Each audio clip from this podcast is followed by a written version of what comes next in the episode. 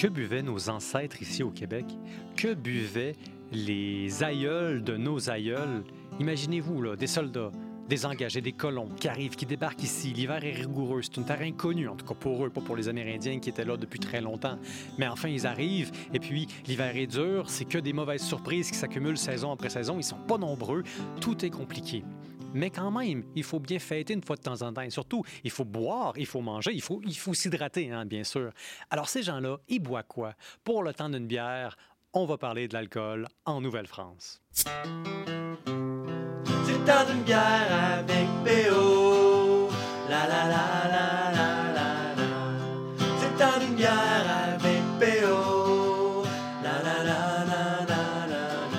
aborder le sujet avec moi aujourd'hui, j'ai Catherine Ferland. Catherine Ferland, c'est une référence en la matière. Elle a écrit Bacchus en Canada, un ouvrage, encore une fois, de référence qui parle de l'histoire de l'alcool euh, en Nouvelle-France. Et c'est un ouvrage monumental, devrais-je dire.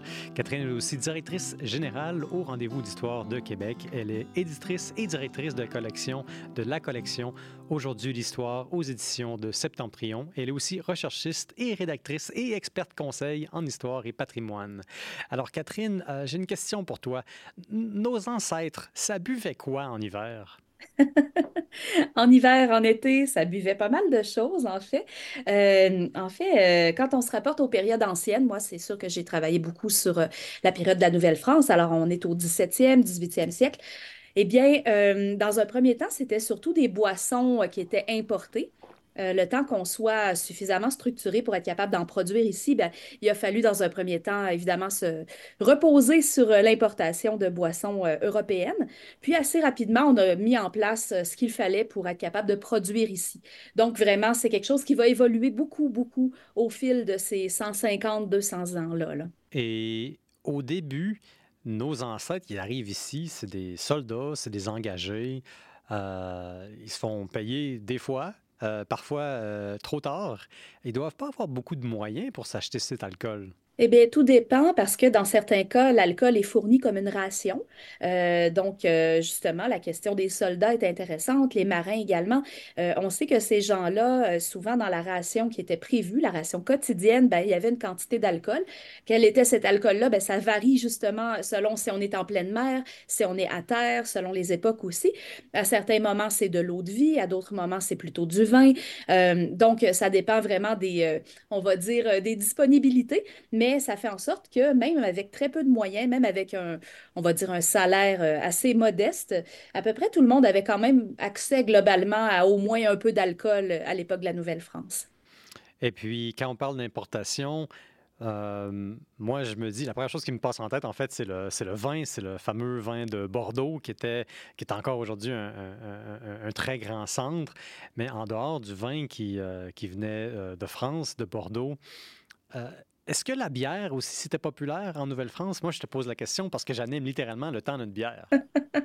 oui. En fait, euh, la bière, ça, c'est intéressant parce que ça fait partie de ces boissons-là qu'on dans un premier temps, on va essayer d'en apporter ici, mais bon, on s'entend après quelques semaines en bateau euh, dans, les, dans les moyens du bord et tout, donc c'est pas terrible. La bière n'arrive pas en très bon état, ce qu'il en reste du moins, parce qu'évidemment, on en a bu aussi euh, en cours de route. Euh, donc, ça, ça fait partie de ces boissons qu'on va quand même assez rapidement essayer de fabriquer sur place. Et on se rend compte que, bon, comme on le sait, la bière, c'est un, une boisson euh, qui, qui, vit très bien avec des latitudes assez nordiques, hein, avec des mhm. conditions un peu plus froides et tout ça.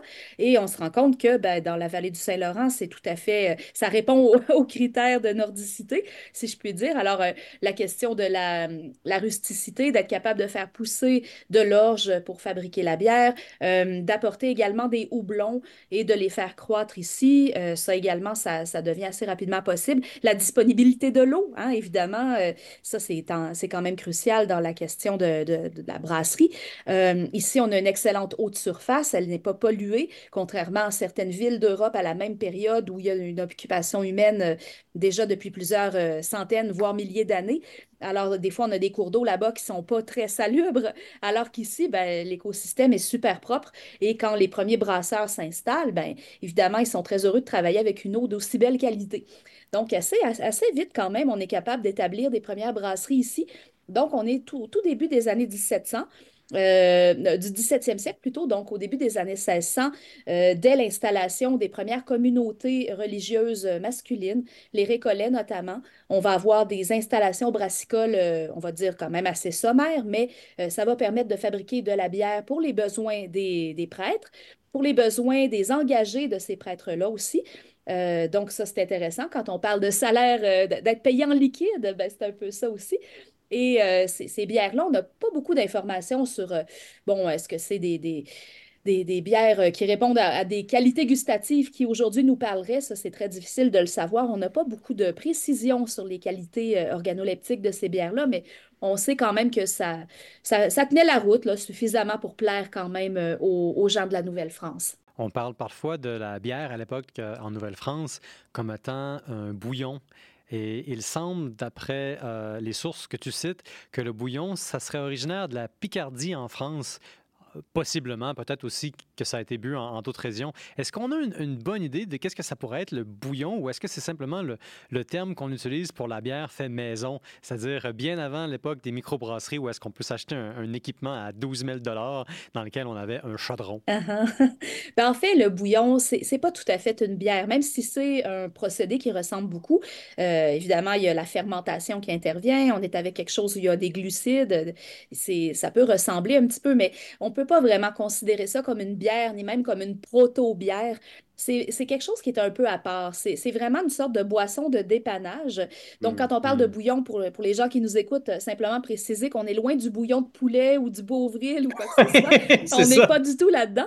On est plutôt dans une sorte de préparation où il y a de l'eau dans laquelle on, on, fait macérer une boule de pâte qui a fermenté un petit peu. Alors, euh, on, laisse... Euh, mon Dieu, travailler cette eau-là. Euh, on ajoute parfois un peu de sucre pour redémarrer une fermentation assez, euh, assez de base.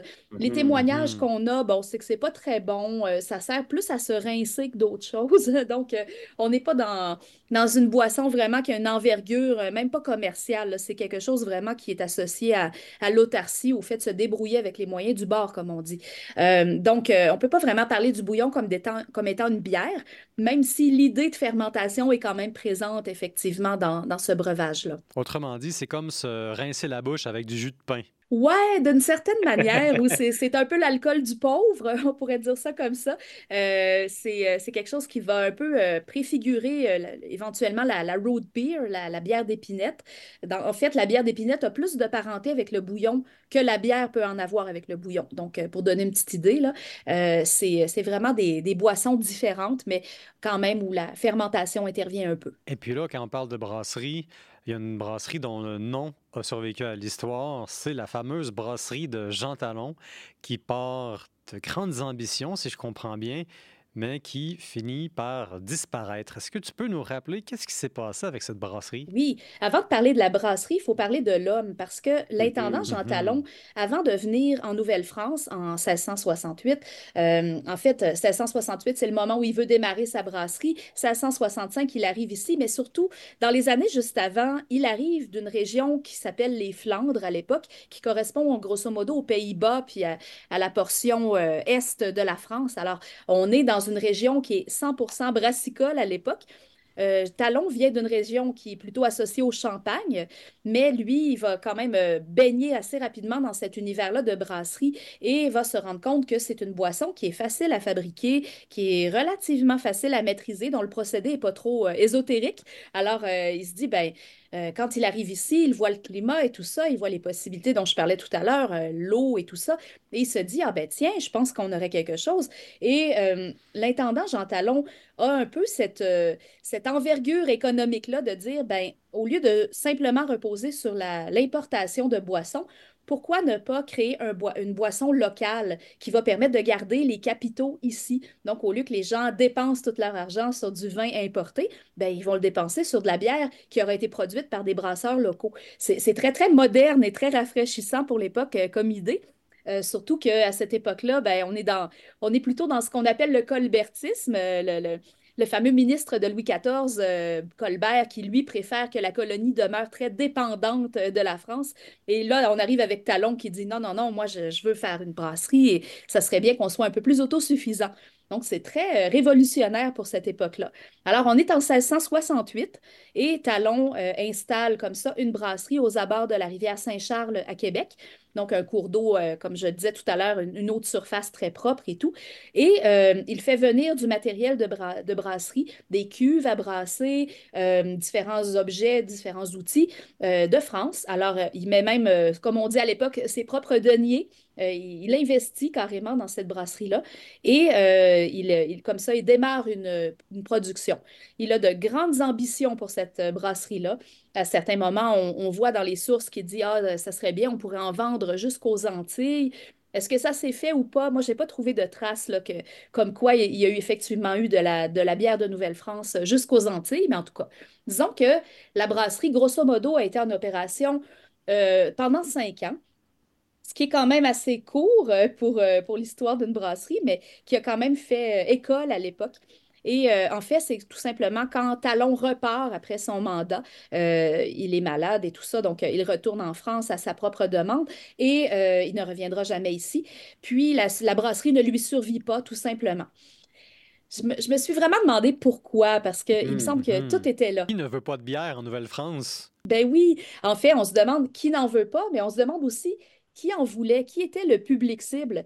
Malgré mm-hmm. toute la bonne volonté de Talon, en fait, euh, ce qu'on se rend compte, c'est que les gens à l'époque sont encore très, très, très imprégnés de la culture alimentaire française et pour eux, le vin, mm-hmm. c'est vraiment le top, c'est le nec plus ultra. Et la bière, ça reste toujours un petit peu euh, la boisson de, de, dépannage, malheureusement, à cette époque-là du moins. Donc, euh, c'est comme si cette boisson-là, malgré ses qualités, n'avait pas su trouver son, son public cible finalement. Et puis là, tu me parles du vin. Euh, j'ai l'impression qu'il faut qu'on en parle un petit peu plus parce que je me demande, est-ce que les habitants, s'ils ont le choix, vont pas tout simplement choisir le vin? Et je te pose la question parce que le vin, à l'époque du début, de la Nouvelle-France, ça commence à changer aussi en Europe. On, on passe du vin blanc au vin rouge précisément au moment où est-ce que la Nouvelle-France commence à se peupler. C'est bien ça? Oui, exactement. Puis en fait, euh, en, analysant un petit peu les différents mouvements, on va dire, de, carrière de brasseurs en Nouvelle-France, moi, j'ai vu la corrélation directe entre les guerres qu'il y a en Europe et euh, les activités brassicoles d'ici. Je m'explique. En fait, c'est que quand il y a des guerres là-bas, ben, c'est quand même simple. C'est que les cargaisons de vin cessent d'être envoyées vers la Nouvelle-France. Donc hmm. ici, pénurie de vin. Et hop, tout à coup, des carrières de brasseurs qui décollent. Et aussitôt que la paix revient entre les nations, souvent assez typiquement entre la France et l'Angleterre, euh, et que les cargaisons de vin recommencent à arriver, à affluer au port de Québec, euh, bien, tout à coup, les, carrières de brasseurs s'estompent, disparaissent même pendant le, temps de cette paix-là. Alors, euh, moi, je vois vraiment un lien direct. On, se dit, bon, ben, quand il n'y a pas de vin, tout à coup, il y a de la bière. Et quand le vin revient, ben, tant pis pour la bière. Donc, je pense que ça en dit long sur, euh, c'est plus qu'un simple indice, ça en dit vraiment long sur euh, peut-être la, la, la, préférence euh, tout simplement des gens de la Nouvelle-France pour le vin. Parce qu'il faut quand même rappeler qu'à l'époque, le vin, c'est pas seulement une boisson, c'est surtout une mm-hmm. boisson qui a une identité. C'est très, très français, c'est très lié à ce qu'on appelle la mère patrie. Il y a un lien très, très fort qui, qui va au-delà de ce qu'on peut éprouver quand on, quand, quand on a du vin ou de la bière dans notre verre. Le vin, c'est vraiment comme si on continuait de s'abreuver de culture française. Alors, pour les gens de l'époque, c'est extrêmement symbolique aussi que de continuer à boire du vin français. Donc, ça va au-delà des préférences, justement, gustatives. Bien, ça, ça me fait penser à deux choses. D'abord, selon ce que tu me dis, la guerre, c'est bon pour la bière. Et je te dis ça parce que à l'époque de la guerre civile aux États-Unis, euh, la guerre civile va contribuer directement à l'essor de la laguerre, qui est euh, cette bière qu'aujourd'hui 95 des, des, gens qui boivent de la bière boivent. Euh, c'est la guerre civile qui a contribué à faire connaître la, la allemande, qui est un phénomène du triangle de, des Allemands au, nord, bref, des États-Unis. Et avec le transfert de nos mouvements, tout d'un coup, la passion pour la laguerre a été partagée vers le sud. Fin de la parenthèse. et il semble aussi qu'avec le vin, euh, non seulement il y a cette identité française à, laquelle on se raccroche euh, dans un environnement de pénurie, mais il y a aussi cette idée que le, vin c'est noble par rapport à la bière. Et je pense que les attitudes par rapport à la bière sont un petit peu plus négatives aussi, même en Nouvelle-France. Oui, effectivement, c'est quand même quelque chose qui, euh, qui colle un petit peu à l'identité gustative euh, de la bière, son identité dans le, on va dire, l'écosystème euh, alimentaire de l'époque. On voit la bière comme étant la boisson des rustres du Nord, donc les mm-hmm. gens qui n'ont pas de classe, alors que le vin, ben, c'est celle de, des civilisations plus polissées, des Romains, des Grecs, traditionnellement du bassin méditerranéen, euh, c'est pas anodin. C'est aussi le vin qui est associé, et ça, c'est très important à cette époque-là, euh, à la religion euh, catholique et mm-hmm. au christianisme. Hein. donc, euh, le lien avec la religion qui, qui est extrêmement fort. donc, tout ça contribue au prestige du vin probablement, oui, au détriment de la bière elle-même, qui, elle, est associée à vraiment une étiquette un peu plus de peuple populaire, mais dans le sens un peu dénigrant que, que ça peut avoir à cette époque-là. Et euh, ça, c'est certain que ça se transpose également en Nouvelle-France. Ça ne veut pas dire qu'il n'y aura pas euh, parmi la haute bourgeoisie, puis même de temps en temps dans l'aristocratie, des gens qui vont apprécier le goût de la bière, mais ça va demeurer un peu plus anecdotique, on va dire, pour l'époque.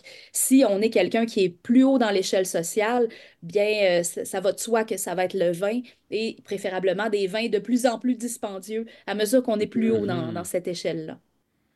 Oui, puis on parle de, de vin de garde aussi. Hein. Euh, dans ton livre, tu fais référence à des muscats, à des, euh, vins, des, vins de Madère, par exemple, qui sont des vins qui euh, gardent mieux la mer, tout simplement parce qu'ils ont un pourcentage de, l'alcool plus élevé.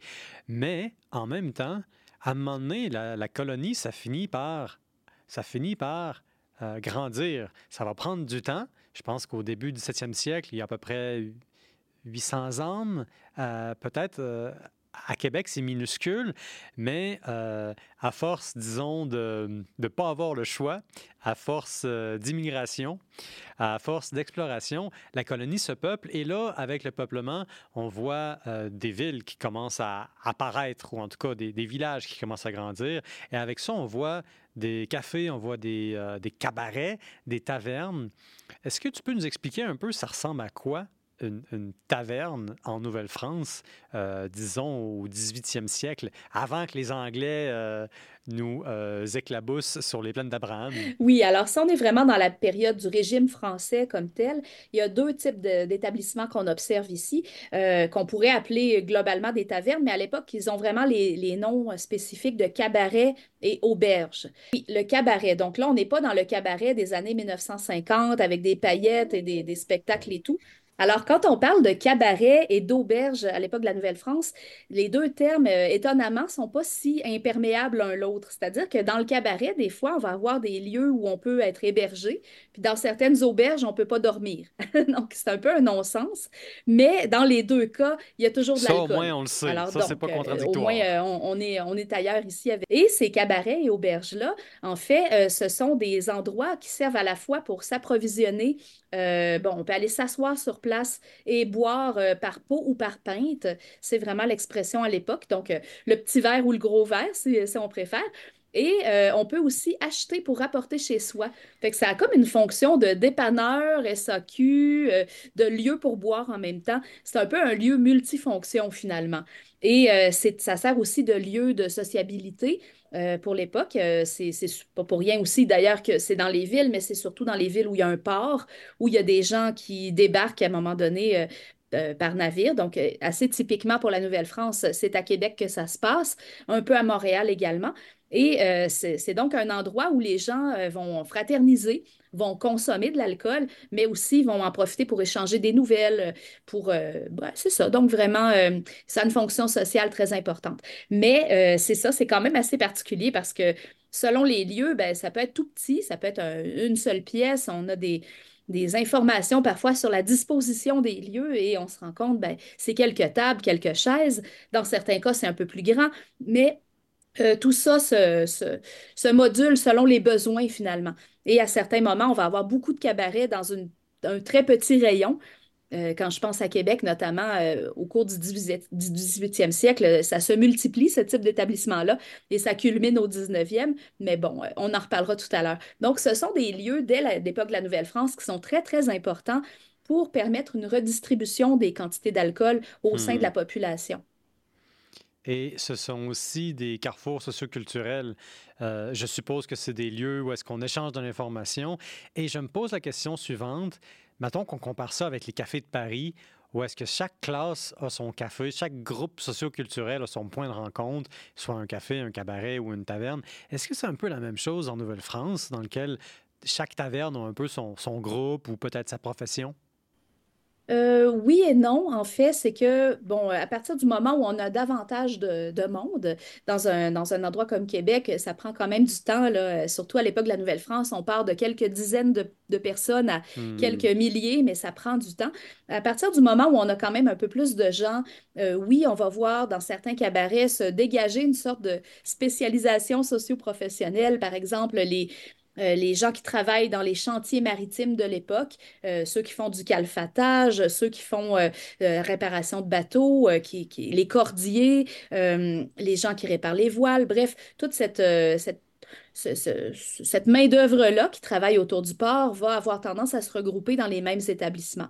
De la même façon que les bouchers, que les boulangers vont aussi avoir leur lieu de prédilection. Mais encore là, ça n'est pas très cloisonné. Euh, Mhm. ça ne veut pas dire que euh, si on est un, euh, je sais pas, un charretier, on ne peut pas aller euh, fréquenter le cabaret qui- où, où il y a davantage de gens de la mer qui travaillent. Donc, euh, c'est vraiment assez variable. Et puis, parler de cabaret, parler de débit d'alcool, parler de beaucoup d'alcool à une époque extrêmement religieuse, nécessairement, ça apporte la question de qu'est-ce qu'en pensent les prélats. Est-ce qu'à un moment donné, on n'essaye pas de contrôler ça? Est-ce que la consommation d'alcool fait peur aux autorités? Euh, ça dépend. En fait, ce qu'on n'aime pas, ce sont les effets, évidemment. Mhm. Euh, on veut contrôler les débordements. Et ça, c'est très clair et c'est très important de le préciser. D'ailleurs, l'Église, elle n'en veut pas euh, à l'ivresse elle-même, elle n'en veut pas à l'alcool comme tel. C'est plutôt les, les débordements, euh, les, les crimes qui peuvent découler de cette consommation-là. Par exemple, on sait, et ça, ça, ça peut, ça peut faire sourire aujourd'hui, mais le faux monnayage, le fait de s'installer et de fabriquer de la fausse monnaie de carte, à l'époque, c'est souvent dans les cabarets que ça se fait. C'est souvent dans les cabarets que l'idée naît aussi. Quand l'Église s'attaque à la consommation, ben, c'est à ce genre de choses-là qu'elle s'attaque. Euh, autre exemple, euh, on peut euh, s'attaquer aussi au fait que les gens ivres vont faire du tapage dans la rue. Euh, j'avais trouvé un cas justement dans les archives à un moment donné. Ça, ça s'invente pas. C'est pendant la messe de minuit, deux, personnes totalement saoules qui se promènent près de l'église en chantant très fort, plus, fort que, le curé qui parle à l'intérieur de l'église. Alors ça, ça plaît pas tellement et évidemment, on va vouloir contrôler ça aussi. Donc, c'est vraiment les manifestations qu'on va considérer trop, un, un petit peu trop joyeuses euh, liées à l'alcool qu'on va vouloir contrôler. Mais du côté de l'Église, il n'est pas encore question de, de prôner l'abstinence ou ce genre d'attitude-là qu'on va voir arriver plutôt au 19e Oui, siècle. Mais pour l'époque de la Nouvelle-France, il ne viendrait pas l'idée de l'Église là, de, d'interdire la consommation d'alcool. On n'est pas là encore. Et il faut dire aussi qu'il y a toute une distinction à faire entre l'ivrognerie euh, qu'on va avoir euh, en Nouvelle-France de temps en temps et l'alcoolisme qui, lui, va arriver avec euh, la- l'arrivée euh, massive là, des Mhm. alcools bon marché, de l'eau de vie très cheap euh, au 19e avec tous les problèmes sociaux qui viennent avec ça. Donc, tant que c'est de l'ivrognerie de village, on va dire, euh, c'est un peu sympathique, le, le poivreau qu'on ramasse de temps en temps dans le banc de neige, mais il n'y a pas trop de dommages. Fait que ça, on peut, on peut gérer. Mais ça, ça va se corser davantage là, dans les siècles suivants. Euh, ça ressemble à quoi une punition pour ces gens-là à l'époque? Est-ce- Qu'est-ce que la loi dit en Nouvelle-France? Qu'est-ce qu'on leur donne à faire après? Ben, c'est assez créatif, en fait, puis c'est c'est un petit peu à la mesure de l'offense elle-même. Donc, euh, souvent, on va les, tout simplement les mettre au carcan. On les installe dans cette espèce de d'armature-là en bois euh, sur la place publique. Puis souvent, on va mettre un écriteau accroché au cou euh, qui va dire justement ivrogne ou euh, a chanté pendant la, la, messe ou des choses comme ça pour un petit peu inciter les gens à, rire d'eux, finalement. La punition, elle est bien plus dans le regard social que dans le, fait d'être installé sur le carcan lui-même. C'est pas très confortable, mais on s'entend euh, une petite heure là-dedans, personne n'en meurt. Mais euh, c'est plutôt l'idée de, de, disons, de faire un exemple public euh, pour, à ne pas faire finalement. Mais ça n'empêche pas tant que ça, parce que tout au long de l'histoire de la Nouvelle-France, on, on a de ce genre de cas d'enivrement, puis euh, de bataille aussi. Il hein. ne faut pas oublier que toute la question des, des, affrontements, des duels, le duel qui est mm-hmm. interdit et qui, bon, euh, avec toute la, quantité de soldats qui circulent ici ou de gens qui possèdent une arme, euh, une épée, bien évidemment, des duels, il y en a, même si c'est interdit. À mesure que les esprits s'échauffent, qu'on a bu un peu trop, ben, c'est le genre de choses qui peut survenir. Alors, ça aussi, l'Église euh, travaille un peu main dans la main avec l'État pour essayer de, calmer les choses euh, et de s'assurer que ça déborde pas trop. Mais là, Catherine, il y a deux catégories sociales dont on n'a pas encore parlé. Des gens qui ont euh, eux aussi énormément contribué à l'histoire. On n'a pas encore parlé des coureurs des bois. Et là, il y a toutes sortes de mythes par rapport à la vie spectaculaire, aventurière des coureurs des bois. eux autres, là, ils vivent un peu en dehors du village. Ils parcourent l'Amérique. Euh, j'imagine qu'ils traînent de l'alcool fort avec eux. Est-ce que je me trompe? ben, en fait, c'est vrai qu'il y, a toute une mythologie autour du coureur des bois. C'est une euh, catégorie sociale qu'on dit à la marge. C'est pas pour mm-hmm. rien. Ce sont des gens qui vivent aux marges de la société euh, ordinaire. Hein. Donc, euh, ils ont cette espèce d'audace de dire, bon, moi, je pars en expédition, j'apporte des marchandises, je vais traiter ça avec les populations autochtones qui sont plus loin, près des grands lacs, etc. Il y a mm-hmm. toute, bon, la notion d'aventure qui, qui est attachée à ça. Et évidemment, l'alcool qui n'est jamais bien loin. Par contre, euh, comme c'est un mode de vie très dangereux, les, coureurs des bois eux-mêmes, ce qu'on se rend compte, c'est que ce ne sont pas les plus grands consommateurs d'eau de, vie à l'époque. Euh, ils vont plutôt être l'intermédiaire, ils vont être plutôt le, la courroie de transmission entre l'eau de vie et les populations autochtones, malheureusement mm-hmm. d'ailleurs. Alors, euh, ce ne sont pas eux nécessairement qui vont être les plus grands poivreaux de l'histoire, ils vont plutôt contribuer à apporter cette boisson euh, très loin dans les terres euh, jusqu'aux villages euh, autochtones. Ben, ben, c'est ce, qui nous amène à parler à l'autre catégorie sociale dont on n'a pas encore parlé, les populations, autochtones. Écoute, il y a trois, chapitres qui sont dédiés à, l'alcool chez les autochtones dans, ton livre. Et je me, demande tout de suite, quelles sont les fausses idées reçues qu'on a par rapport à, la consommation d'alcool chez les autochtones? Je pose la question dans un contexte où est-ce que il semble qu'au début, en, Nouvelle-France, le commerce d'alcool avec les Autochtones est interdit. Est-ce que c'est bien le cas? Euh, c'est une valse hésitation. Au départ, il est mm-hmm. autorisé, ensuite, il est interdit, il est autorisé à nouveau. Et là, mm-hmm. c'est vrai que c'est un petit peu compliqué, mais il faut se remettre dans l'idée que euh, à cette époque-là, bon, les administrateurs de la colonie sont pas fous. Ils savent bien qu'il y a beaucoup d'argent à faire avec ça, que euh, aussi il faut s'inscrire dans la mécanique euh, de, commerce avec les autochtones. À l'époque, les Premières Nations, on est beaucoup dans la notion de don et contre-don. On donne et on reçoit. Et avant même de commencer à parler business, si je peux dire, mm-hmm. il faut se faire des cadeaux. Et ça, ça rentre tout à fait dans une perspective autochtone. Puis ça, les administrateurs et les premiers marchands, on va dire, les, premiers commerçants euh, traiteurs de fourrure le, comprennent très vite. Ce qu'ils comprennent vite aussi, c'est que ben, si le cadeau en question, c'est de l'alcool, puis qu'on, si je peux dire, on, ramollit un peu l'adversaire en face de soi pour euh, tourner le marché à notre avantage, ben, justement, ça peut être avantageux de donner de l'alcool en, début de négociation. Et ça, c'est malheureux parce qu'on euh, on se rend compte bien vite que euh, du côté des Premières Nations, on n'a pas de cette euh, habitude culturelle de consommation de l'alcool. Mm-hmm. L'alcool, chez les Premières Nations de, de, l'Amérique du Nord, du moins, c'est pas une substance qu'on connaissait. Je le mm-hmm. précise parce que je, me permets une très courte parenthèse. ici, on n'a pas de bière de maïs, on n'a pas d'alcool traditionnel, mm-hmm. par, par, exemple, comme on en a plutôt en Amérique du centrale et du Sud, chez, les, chez les Premières Nations de ces, ces ces endroits-là, il y a certains alcools comme ça traditionnels ou d'autres substances. Ici, on n'est pas comme dans les grandes steppes de Mongolie où on a des hmm. arawaks, des, alcools de lait, de jument fermenté ou whatever. Ici, on n'a pas ça. Et euh, même si des fois on entend des, euh, des, bon, soi-disant des, des, versions de tradition qui disent qu'autrefois, il y a pu avoir des alcools, par exemple, d'eau d'érable, on sait que ce n'est pas fondé. Alors, quand, mm-hmm. les, quand les Autochtones découvrent les boissons européennes, ben, ils n'ont pas d'habitude culturelle, ils n'ont pas d'habitude physiologique non plus. Et on se rend compte qu'ils ne métabolisent pas l'alcool de la même façon. Évidemment, on n'a pas ce langage-là à l'époque, mais euh, mm-hmm. les conséquences, elles, sont évidentes, sont manifestes quand on lit les, les témoignages des missionnaires quand on lit les témoignages des voyageurs, quand ils décrivent les scènes d'enivrement euh, dans les villages autochtones, ben, on se rend compte que oui, c'est, on est très, très loin de ce qu'on observe du côté occidental. Et ça, ben, malheureusement, il y a beaucoup de, de, traiteurs et de coureurs des bois qui vont utiliser cette, cette caractéristique-là en se rendant compte que c'est très facile d'enivrer le marchand autochtone devant soi et, mm-hmm. de, faire tourner le marché à son avantage. À partir d'un certain moment, ben, du côté euh, des administrateurs, on se dit, ouais, il faudrait quand même gérer ça un petit peu, sinon on va, on va, on va tuer la poule aux œufs d'or, hein, c'est pas compliqué. Puis en plus, il y a un petit peu le, côté, ben, on est venu les évangéliser, puis on, est en train de les avoir. Euh, c'est un peu ridicule de, de... Bon, alors il y a toutes ces tensions-là qui existent. Mm-hmm. Et une dernière tension qui est quand même pas piquée des verres, c'est que euh, certains villages, euh, dans certains villages autochtones, on se dit, si vous interdisez euh, la traite de l'alcool, ben, c'est pas compliqué, on va descendre et on va traiter avec les, les colons anglais ou les colons hollandais de la côte Est. Alors, vous nous en donnez ou sinon, on s'en va au sud et tant pis pour vous, puis tant pis pour les alliances.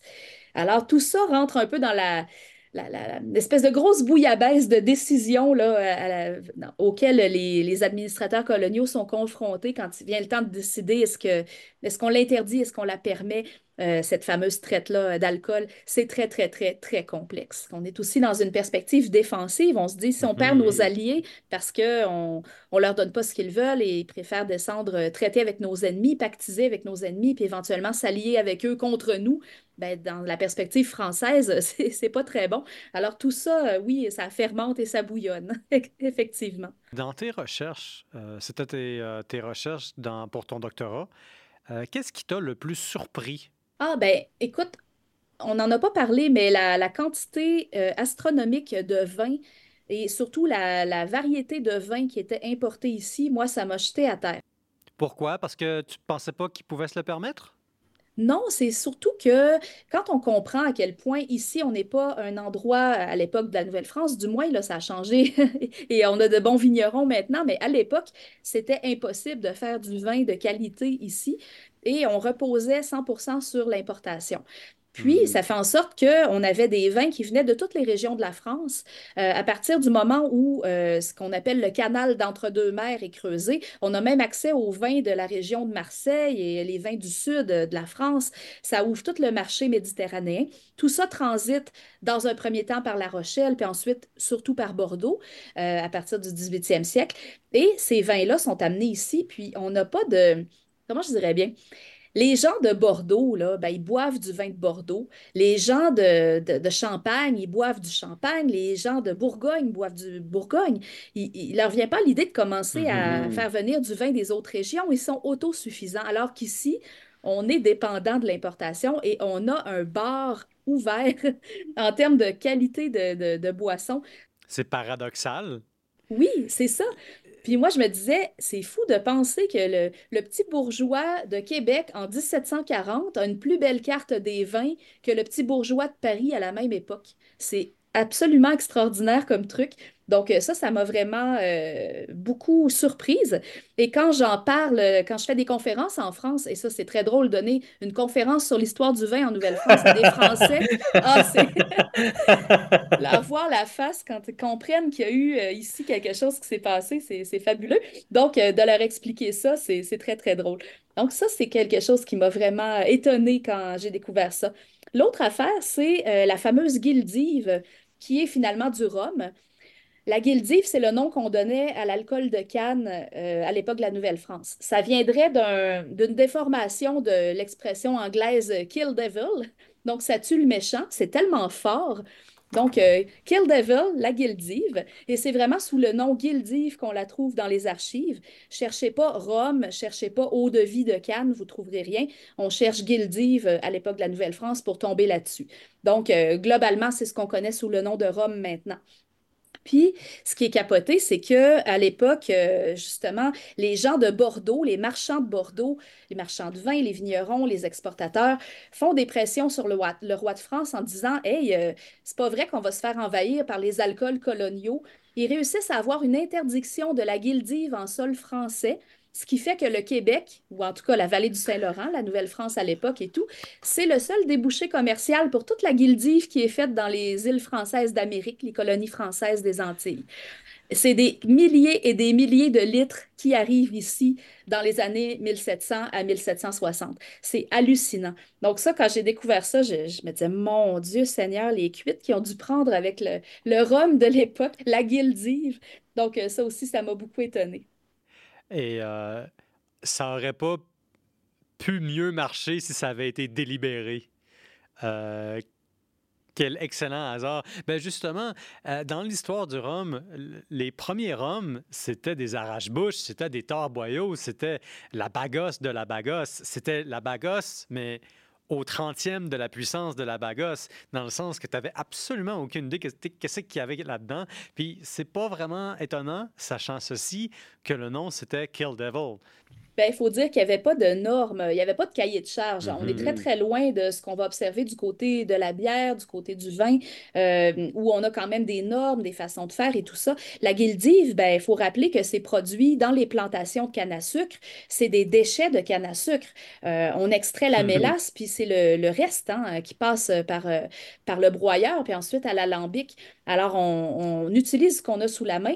De temps en temps, on peut rajouter des mélasses de meilleure qualité pour améliorer le produit, mais globalement, on s'entend qu'effectivement, ça, ça, mérite bien son, son surnom de Kill Devil, euh, de Guildive.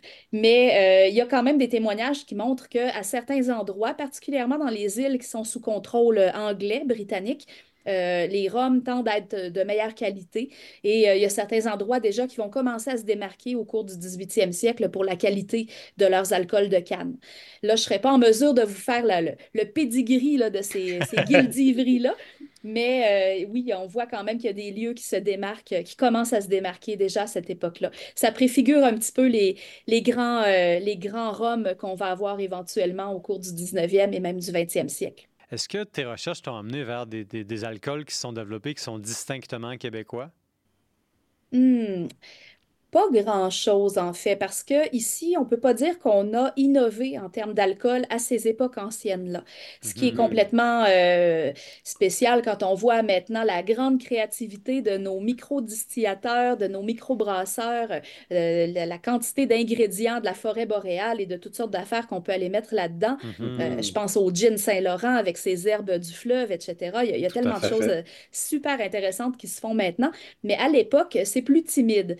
J'ai trouvé quand même quelques occurrences où on va essayer, par exemple, plutôt par macération, de dire, bon, on utilise une eau de vie de France, une eau de vie à base de vin, l'équivalent d'un brandy, et euh, on va mhm. faire macérer dedans certaines plantes, mais c'est plutôt dans une vertu euh, curative qu'on va rechercher, c'est plutôt le, côté médicament.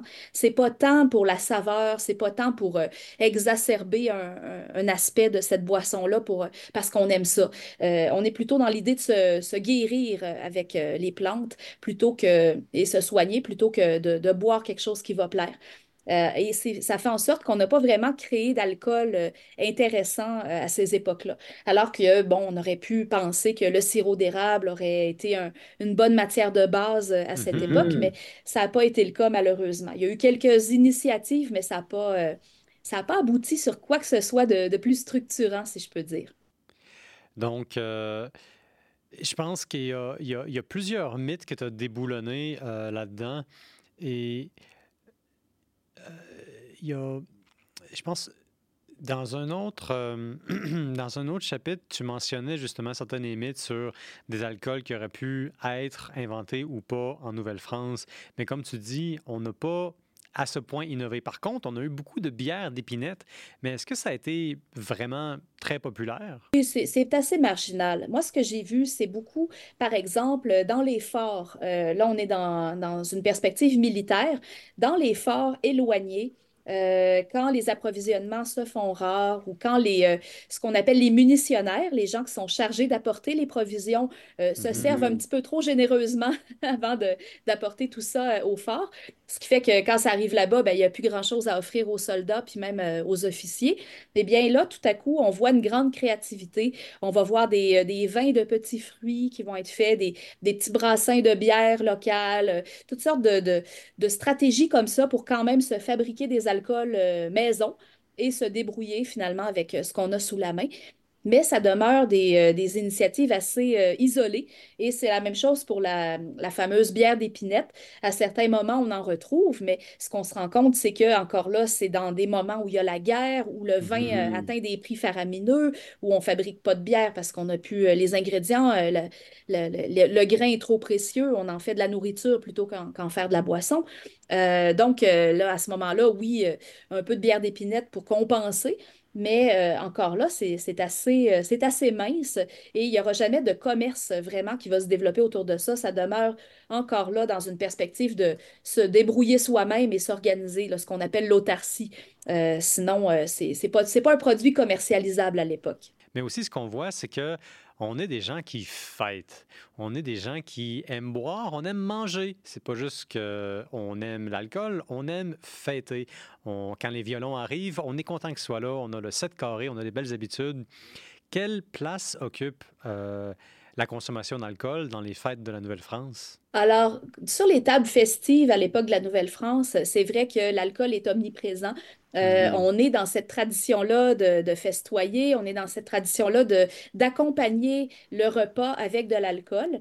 Euh, ce qui est d'ailleurs, euh, tout à l'heure, on parlait des Autochtones, mais qui, est un petit peu en contradiction avec les façons de faire qu'on va avoir chez les mm-hmm. Premières Nations, où le manger et boire, c'est deux actes séparés.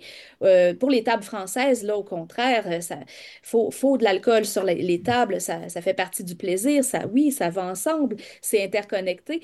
Euh, les prémices, on va dire, des accords mais-vins, euh, c'est pas d'hier, ça fait très longtemps, et on en a aussi à l'époque de la Nouvelle-France, même si c'est pas dit clairement.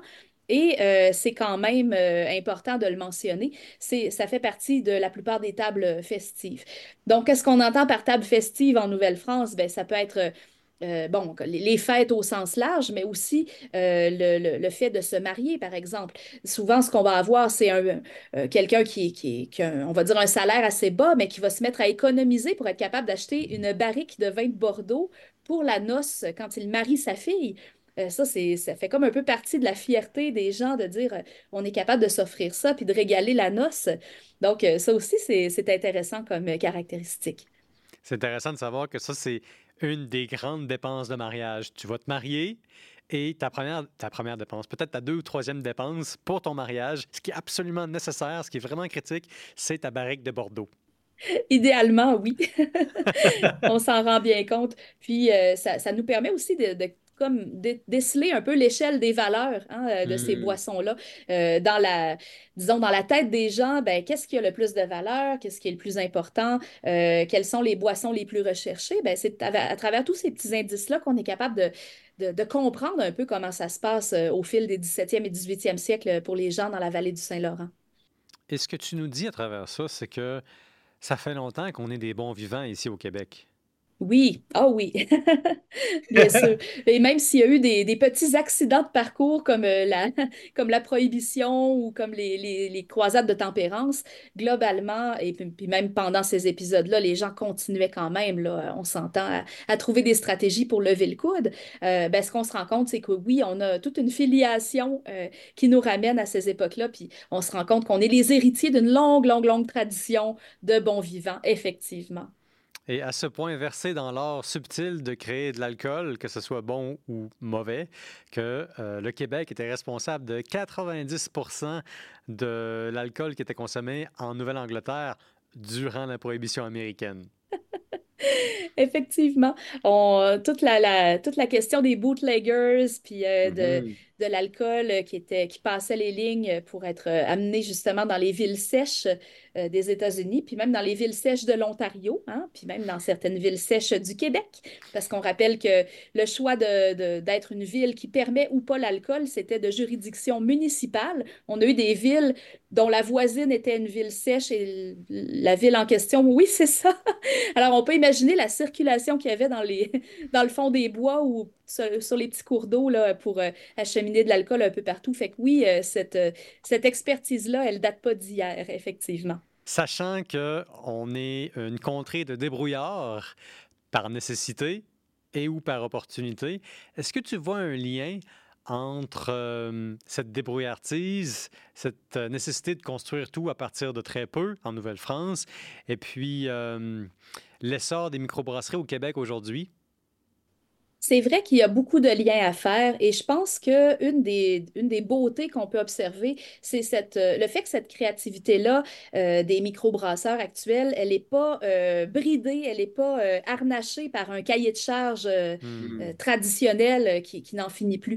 je discutais à un moment donné avec quelqu'un qui brasse de la bière en Belgique qui m'expliquait, ben, justement, c'est un peu contraignant là, de brasser de la bière en Belgique. On est astreint à toutes sortes de considérations, de, de le poids de la tradition est énorme, alors hmm. qu'ici, on l'a pas, ce, poids de la tradition-là. Il a toujours fallu se débrouiller. C'est ce qui fait qu'on peut être si créatif. On n'est pas astreint à un style, on n'est pas astreint à une façon de faire qui serait héritée de là, 300, 400 ans, 1000 ans dans certains cas. On peut faire à peu près ce qu'on veut. Et euh, je pense que la, débrouillardise et la créativité actuelle des microbrasseurs, des microdistillateurs, comme je disais aussi tout à l'heure, euh, relèvent tout à fait de cette, cette, cet héritage de débrouillardise, effectivement. Ça sonne comme une fan de microbrasserie et de microdistillateurs. Euh, J'en profite pour parler de la bière que je consommais pour le temps d'une bière. Euh, la Petite France, hein, Catherine, c'est euh, directement relié à ce dont on a parlé. Une euh, bière qui m'a été fournie par le 5e baron. je pense que c'est relativement évident, mais je vais le dire quand même. Une bière absolument délicieuse. Catherine Ferland, un grand merci d'avoir été avec nous pour le temps d'une bière et de nous avoir permis de naviguer un peu la complexe géopolitique, théo-religieusement, morale, politique et vraiment compliquée, bref, de ce qui s'est passé en Nouvelle france à travers l'alcool. Tu es capable de nous expliquer un peu euh, qu'est-ce que ça signifiait en Nouvelle-France? C'était quoi les défis qu'il y avait euh, dans la vie ordinaire des gens du commun? Euh, et pour ceux qui se sont rendus jusqu'ici, s'il vous plaît, likez-nous, abonnez-vous, écrivez-nous. On n'est pas sorteux. Pour le temps d'une bière, on parle de toutes sortes de choses. On parle de nourriture, de drogue et d'alcool. Tout ce qui a marqué notre vie, tout ce qui marque notre vie et tout ce qui va marquer notre vie aussi dans le futur. Abonnez-vous et encore une fois, Catherine, un grand merci pour avoir été avec nous. C'était le temps de bière.